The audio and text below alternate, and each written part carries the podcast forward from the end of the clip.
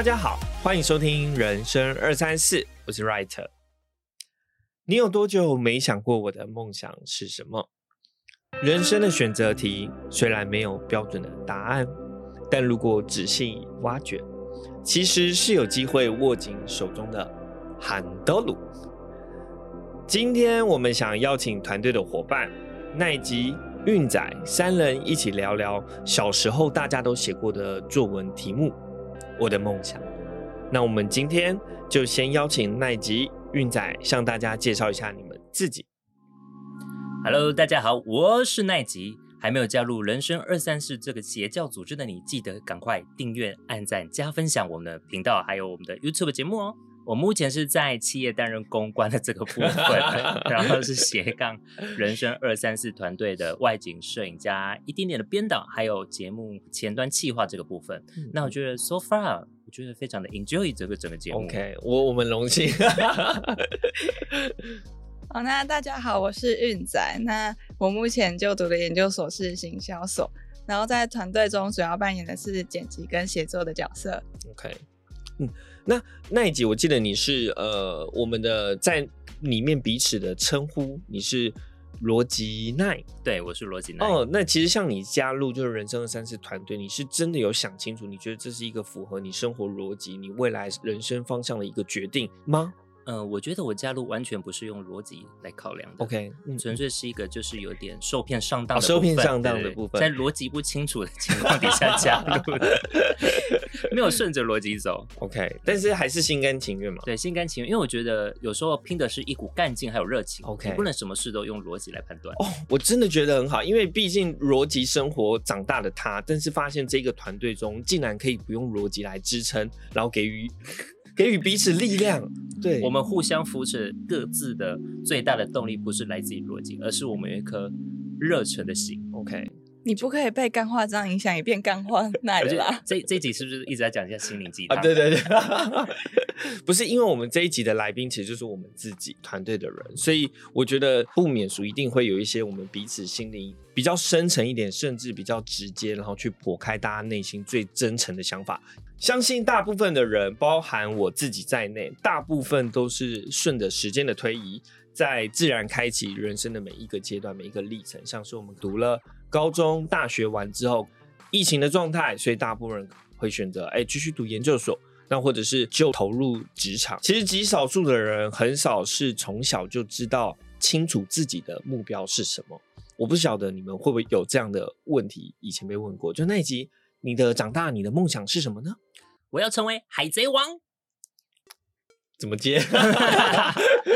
嗯，其实老实说，我回想起来，我在呃小学的阶段没有写过我的梦想或我的志愿这样的作文题目啦。不过我倒是记得小时候在阿公的灌输之下，我是那时候的志愿就是说我要被我要被这总统啊，哦，对，阿公就是灌输我嘛，嗯灌输我的是志愿嘛。然后小时候就觉得，哎、阿公说呃长大长大。以后要做总统，然后就嗯，所以小时候你逢人啊，逢那左邻右舍啊、街坊，邻居说因为这想我要被这总统，然后呢，大概就是大概可能大概国小、国中开始有羞耻心之后，我每次回向人家说：“哎呦，啊，你这总统哦，啊，李总统你等哎。”然后就开始觉得很丢脸。所以就是这个故事告诉我们，设定你的目标、设定你的志愿是非常重要的。OK，没有错，你要做一个是可执行性的，你要去做这样的规划。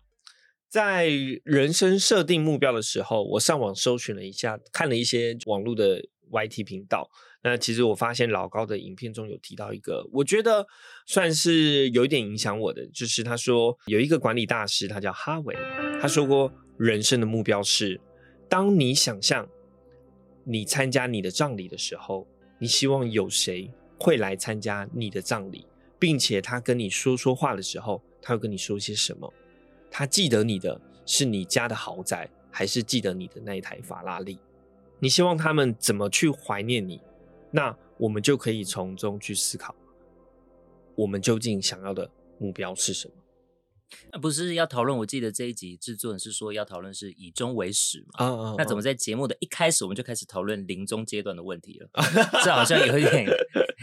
压力有点大啊。我在打这段的时候，我也觉得好像有一点小怪怪的。但是其实我觉得从这个切入点来做也蛮好的，就是很直接、暴力的方式先破题。嗯，不过那个影片其实我也有看过啦，我就是 我觉得看完之后，我觉得真的蛮有道理的。就是我的目标在哪里，我就是直直的往那边冲。但是想想我的人生现在才二十二岁，离我进棺材的那一刻，好像还真的还蛮遥远的。我还有很多事情可以尝试啊，我为什么要直直的往前冲？我未来的目标，我想要什么东西？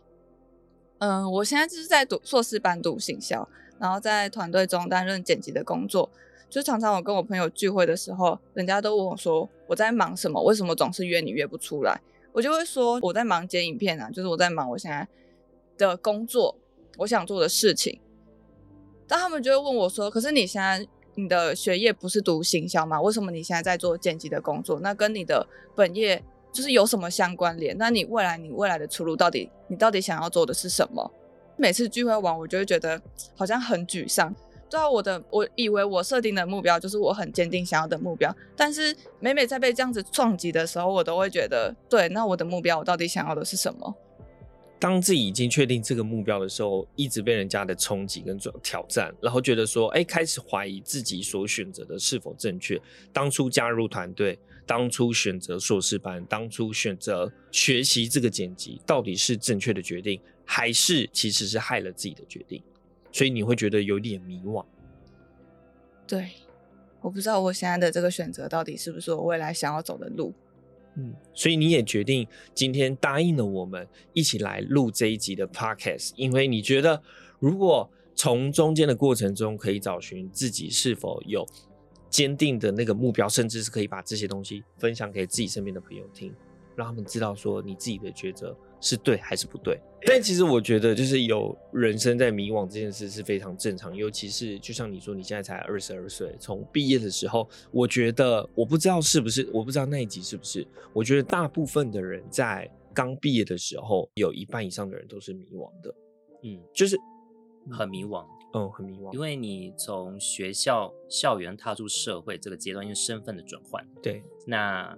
呃压力也会在无形之中变比较大，因为来自父母对你的期许啦，来自可能周遭的环境啦的压力啦，甚至来自左邻右右舍的一些闲言闲语啊，啊，你那比亚他过来那不吹的头喽。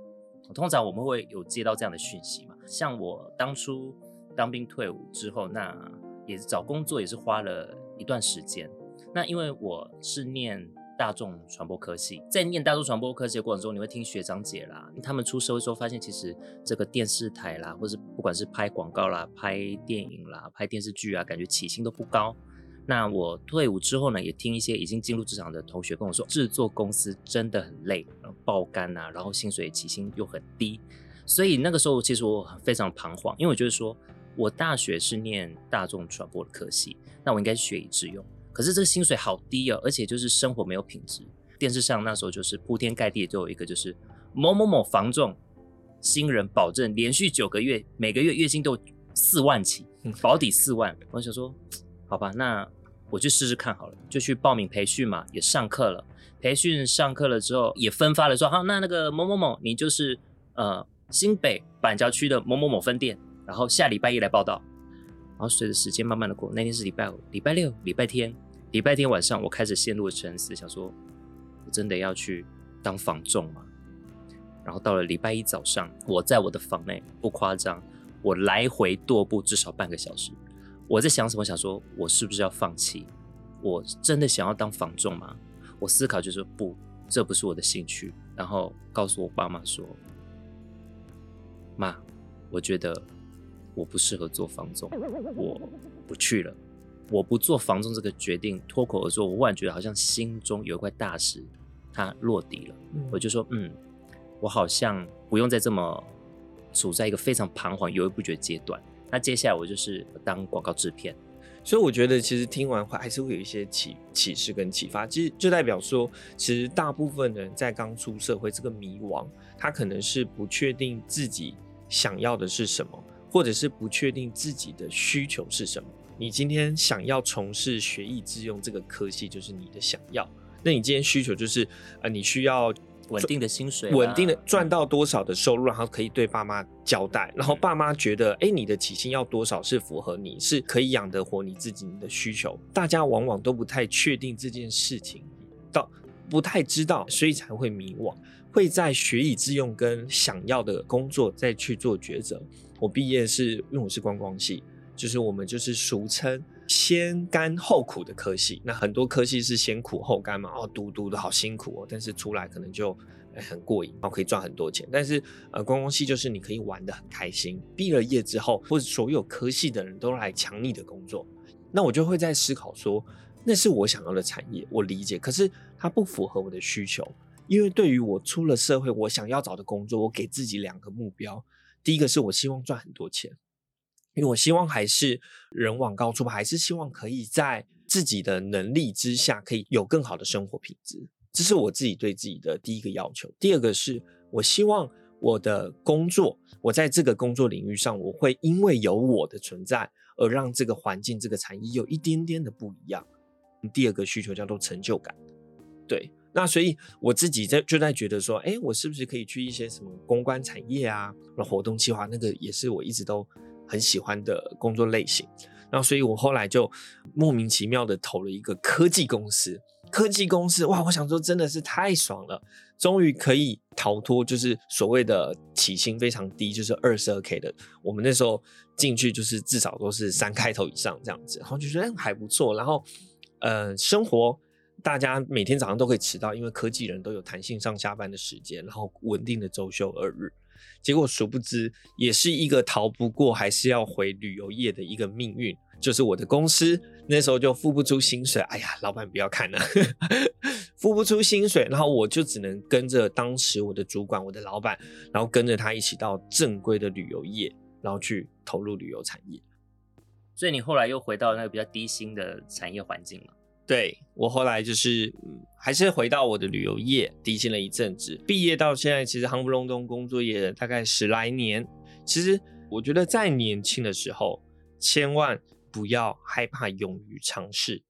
特别是你在呃刚出社会的时候，你比较没有家里的负担，你可能就是属于就是呃一人保全家保的一个状况。如果能有这样的状态，其实是非常的幸运跟。的感恩的，对，但如果是当只需要负担自己生计的时候，一人保全家保是非常可以勇于尝试，不要害怕。刚从校园步入职场那几年，其实我们曾经都迷惘过。那在感到迷惘的时候，其实就要尽量去尝试，不要因为你迷惘，然后就裹足不前，你做不出选择。那等你老了之后，你就发现你无路可退，到头来都是一场空。那在年轻的时候就要勇于尝试，因为年轻就是本钱。那第二个是说，其实我们常常都会陷入到一个，就是我不确定以后要做什么，也不知道喜欢什么，那我只能打算多方的尝试。你没有办法很确定自己最喜欢的工作是什么，甚至你可能自己连自己的兴趣都不知道，或者说你兴趣非常广泛，你不知道选择哪一个的时候呢？那你要去尝试。可这个尝试必须要在浓缩在一个非常短的时间内，因为我们在尝试的时候，其实别人也正在尝试我们。因为我到这个企业，我尝试看这个是工作适不适合我。可是其实同样这个公司，他也在看你这个人到底适不适合。你没有给自己一个很明确的方向跟目标的时候，你只是不断的在重复尝试这个动作的话，那到头来你会白白浪费了你的光阴。在尝试的同时呢，你要养成一个是支配时间的能力，因为在有限的时间里面，如何创造出你自己独有的风格、魅力，还有个人的人格特质这个特色。这会在你将来，呃，要进入职场，甚至要换不同工作环境的时候，会带来一个加分的作用。我觉得在尝试的过程中，有一个很重要的是，从中间这个过程去了解自己的优点跟缺点。我觉得这件事是非常重要的。我将自己的优点，然后在于工作中逐渐去把它放大；我将自己的缺点，在工作中去想办法。它不会不见，你的缺点你也没办法一下子就去把它改掉，但你能做的就是将你的优点在你的工作中去把它放大，让它可以对于公司或对于这个产业是很清楚的有帮助，然后被看见的，这我觉得很重要。但是还有在试错的空间中，我觉得试错的定义啊。就不是说哦，我今天随便去做了一个 A 产业，然后 B 产业，B 产业去完去 C 产业。那如果这样的话，彼此之间是没有关联，那我觉得这个试错会有一点这样，像是在盲目盲从。那我觉得那个试错是，哎，我大概有 A 跟 B 两个选项，那我想先去 A 试试看。然后再往 B 去看，那你从中间过程会发现自己的长处跟短处，我还有你自己的定位，你究竟适不适合？我觉得这中间可以过程。但其实我想说的是，在试错的过程中，还有一个很重要的是，要去看看这个产业，让试着让自己用宏观的角度来看，不管是把自己当做是一个公司的，试着从他的角度来去看整个公司，看这个产业的架构，去理解，然后去。理解消化之后，你才会知道自己喜不喜欢、合不合适。可能像我当初去旅游业的时候，我就哎一进去我就设定一个，就是说哎，我想要去达成那个经理的位置，那我就会开始去做这心理，做这个经理的位置，他需要什么职位的技能，他需要学习什么样的的能力，才有办法。管理，然后胜任这个职位。那当我越看越深，然后大概知道，然后并且知道我们目前这个产业在做什么，它的获利模式是什么，那它的获利条件、硬需求是什么的时候，我可能开始因为了解，然后我开始选择想要放弃。我开始想要放弃，就是我想要离开旅游业，那是因为我进去之后，我开始理解了这这个产业。那我觉得我们在试错的过程中也是。因为去理解了现在所做的这个产业到底是不是适合自己喜欢的、自己需求的，所以你这个试错，你才会放弃的时候，你才会放弃的心甘情愿。我想那一集应该也有这样的体悟吧？没错，嗯，就是诚如刚才小张所说的，呃，试错的过程中，其实你要在每一次尝试里面，你要去懂得如何抉择，你到底该留下什么，你该什么是你该放弃的。那第二个就是试错不是一味的去试。你必须要看出门道，嗯，你要去看出它的产业，嗯，所以就是说你是要有目的的、有想法的进行，所以试错目的其实是在帮你找准你的方向感，而不是只是哦我试试看，但是这个试可能对你来讲没有太多的经验的累的积累。那第三就是像。呃，刚小张也有说到，就是其实试错还有一个就是要扩展你的视野，提升你的眼界嘛。那你眼界高了，你眼界变大，你格局自然就变大。那你格局一大，你就会看到许多自己可能不足的地方。那这些这些你自己不足的地方，就会推着你努力要学习往前迈进。那久而久之，你的能力就获得提升。那你获得提升之后，其实就成为你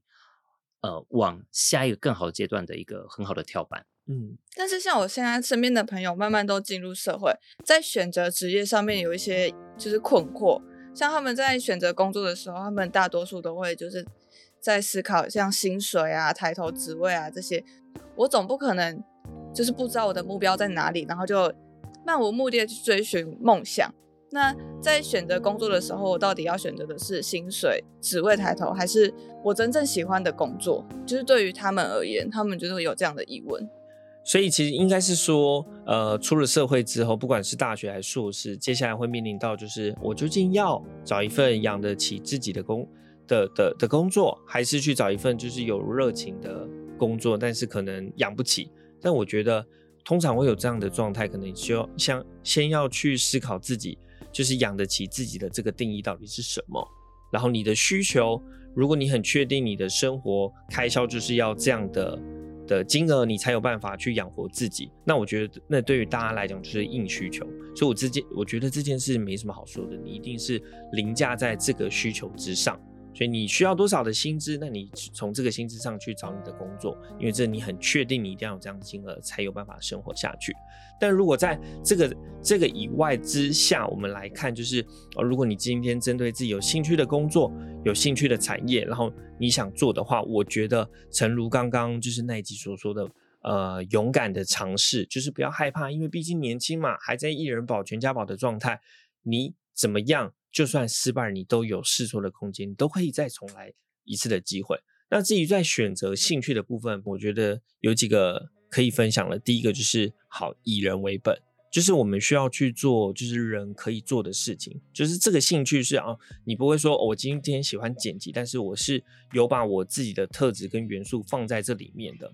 所以可以让我的价值是可以逐渐去提升，甚至这个工作是未来不会被 AI 所取代的。剪辑出你自己的风格，就像很多剪辑大师，你一看就知道这是哪个剪辑大师的风格。是，是，那所以我觉得，如果以第二个来讲的话，其实就是刚刚所讲的，就是要寻找自己的价值，要先创造自己被需求的价值，就是不要想说我要怎么样赚更多的钱，而是要去思考说我要如何创造自己最大的价值。当你没有能力的时候，是工作选择你；可是当你有能力的时候，当你有价值的时候，是你来选择要什么样的工作。是，没错。呃，第三个是创造价值的方向，最好是可永续的资源。所以你当这个东西持续累积，它会对你自己有一定的价值，甚至你未来可以去呃去做教学、去分享，然后去组织团队，然后去组织一个，比如说哦呃剪辑创作小组，然后剪辑交流中心，这些可以将你的知识专业性，然后去分享出去的。因为学无止境，甚至就是你也可以去经营你的人脉。嗯。其实我觉得我们讲这些，其实就有一点像是教科书式的讲法。但其实今天一开始是想说，我们想要把我们团队真实遇到的状况，很清楚的去表达出来。因为像是运仔，他确实就是在工在生活中，在工作中，可能都还是有很多的快乐跟成就感，可是还是会遇到身边这样的朋友，然后一直不断的去。询问他说：“哎，那你现在过最近过得好吗？那剪片，那呃流量好吗？然后就是频道的发展好吗？然后对于未来的帮助性，然后老师可能也会质疑说：，哎，其实你选择了硕士这一个身份了，那你怎么还投入了这么多时间在自媒体的创作的公司里面？那你究竟对自己的目标是什么？需求是什么？然后想法是什么？也会不断的去质疑。”我觉得我比其他人来的更幸福的原因，是因为我在团队之中，然后大家其实都会好的坏的都很很明确、很直接的会告诉对方。前几天我就听到杨紫琼在哈佛毕业典礼演说，还有分，还有讲三个三个点，一个是保持轻松，再是知己知短，然后最后一个是团队合作。那其实我最有最有共感的是在团队合作上面，他就说。就是每一个成功的背后，最关键的动能不是你死我活，而是团队合作。那这些团队的成员都对你来说都会是你在成功的道路上对你最最最大的动力。那我觉得就是在团队之中，我可以感受到彼此都是很真心对待，然后都可以互相扶持，然后一起往我们成功成功的道路前进。那我觉得我就是也想问问我的团队成员们。就是对于我的优点跟缺点，你们觉得我适合什么样的工作？如果在未来我真的需要找职，就是需要去找一份新工作的时候，或者是在团队之中，我们会有需要有新的突破，会有新的职位工作的时候，你们觉得我适合在什么样的职位上面？其实因为运仔他本身是学行销的，所以我觉得他对于事情的钻研是很有很有想法的。当今天。就是如果我们的目标需求很明确，譬如说我希望在 podcast 的部分，我可以，呃，因为 podcast 的自然触及本来就会比较低。那我们如果今天想要找方法去把它拓展出去，不可能是虚拟的方式拓展出去，或实实质的方式拓展出去。我觉得只要给你一个目标，你都可以去找到方法，并且就是找出适合我们的那个方法，跟我们可以怎么达成。所以其实我反而，如果是我，我会希望就是说，可能在 p a c k a g e 的部分，就是让你来负责去想我们要怎么把我们自己推出去，然后并且寻找说，针对我们的受众，哪些元素是这些受众一定会想要的。我觉得你是找得出来的，然后并且可以把这些元素加注在我们团队里面。我觉得运展很适合去做专案执行啊，所以也是像现在我前两天看那个那个什么人才。的产业报告，然后就是大家的数数据问卷，其实大多数的目前好像我看百分之十四趴的人选择的都是就行销产业的工作。那我觉得像运仔本身如果去这个产业工作，因为他在专案执行的部分，他其实还算蛮灵活的，可以去寻找完成这个任务的方法，跟知道有哪些方式可以达成目的。运仔其实可以在。就是专案管理的部分去做发挥，我相信会有不错的发展跟机会。嗯，刚听完哥跟我分享那么多的优点、缺点跟适合自己做什么事情，我觉得我可以确定的是，我希望待在一个我喜欢的团队，我我觉得很有冲劲、很有热情的团队，就是这些团队成员都是我会想要一起工作的成员们。我觉得在这样子的一个环境之中，我才可以找到我自己的热情所在。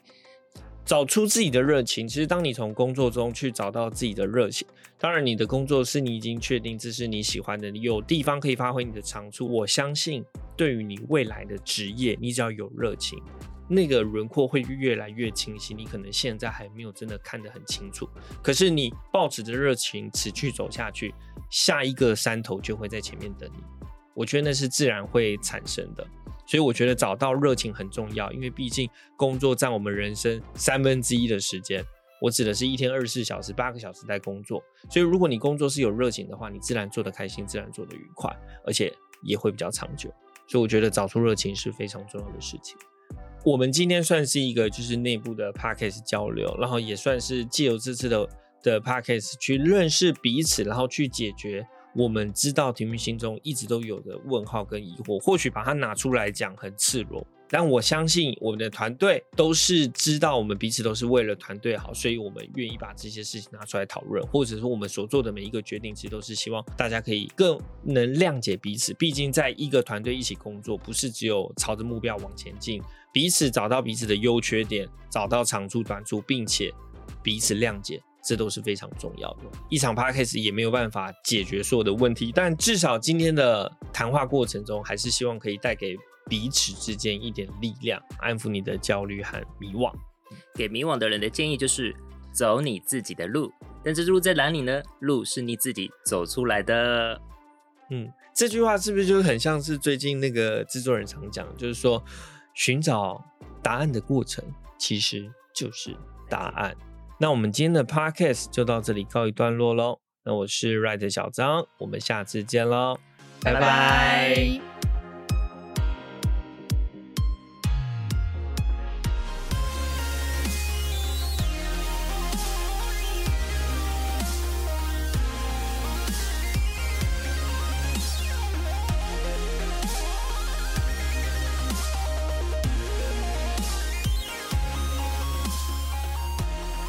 最后补充就是我们的 YT 频道，大家别忘了订阅、按赞、分享我们的邪教组织。邪教组织，其实我们在 Podcast 上虽然讲的是就是关于职场比较多议题，然后针对比较心灵的部分，但我们在 YT 上是一个不同节目的类型，然后希望大家都可以去观赏我们的 YT 频道。谢谢大家，拜拜。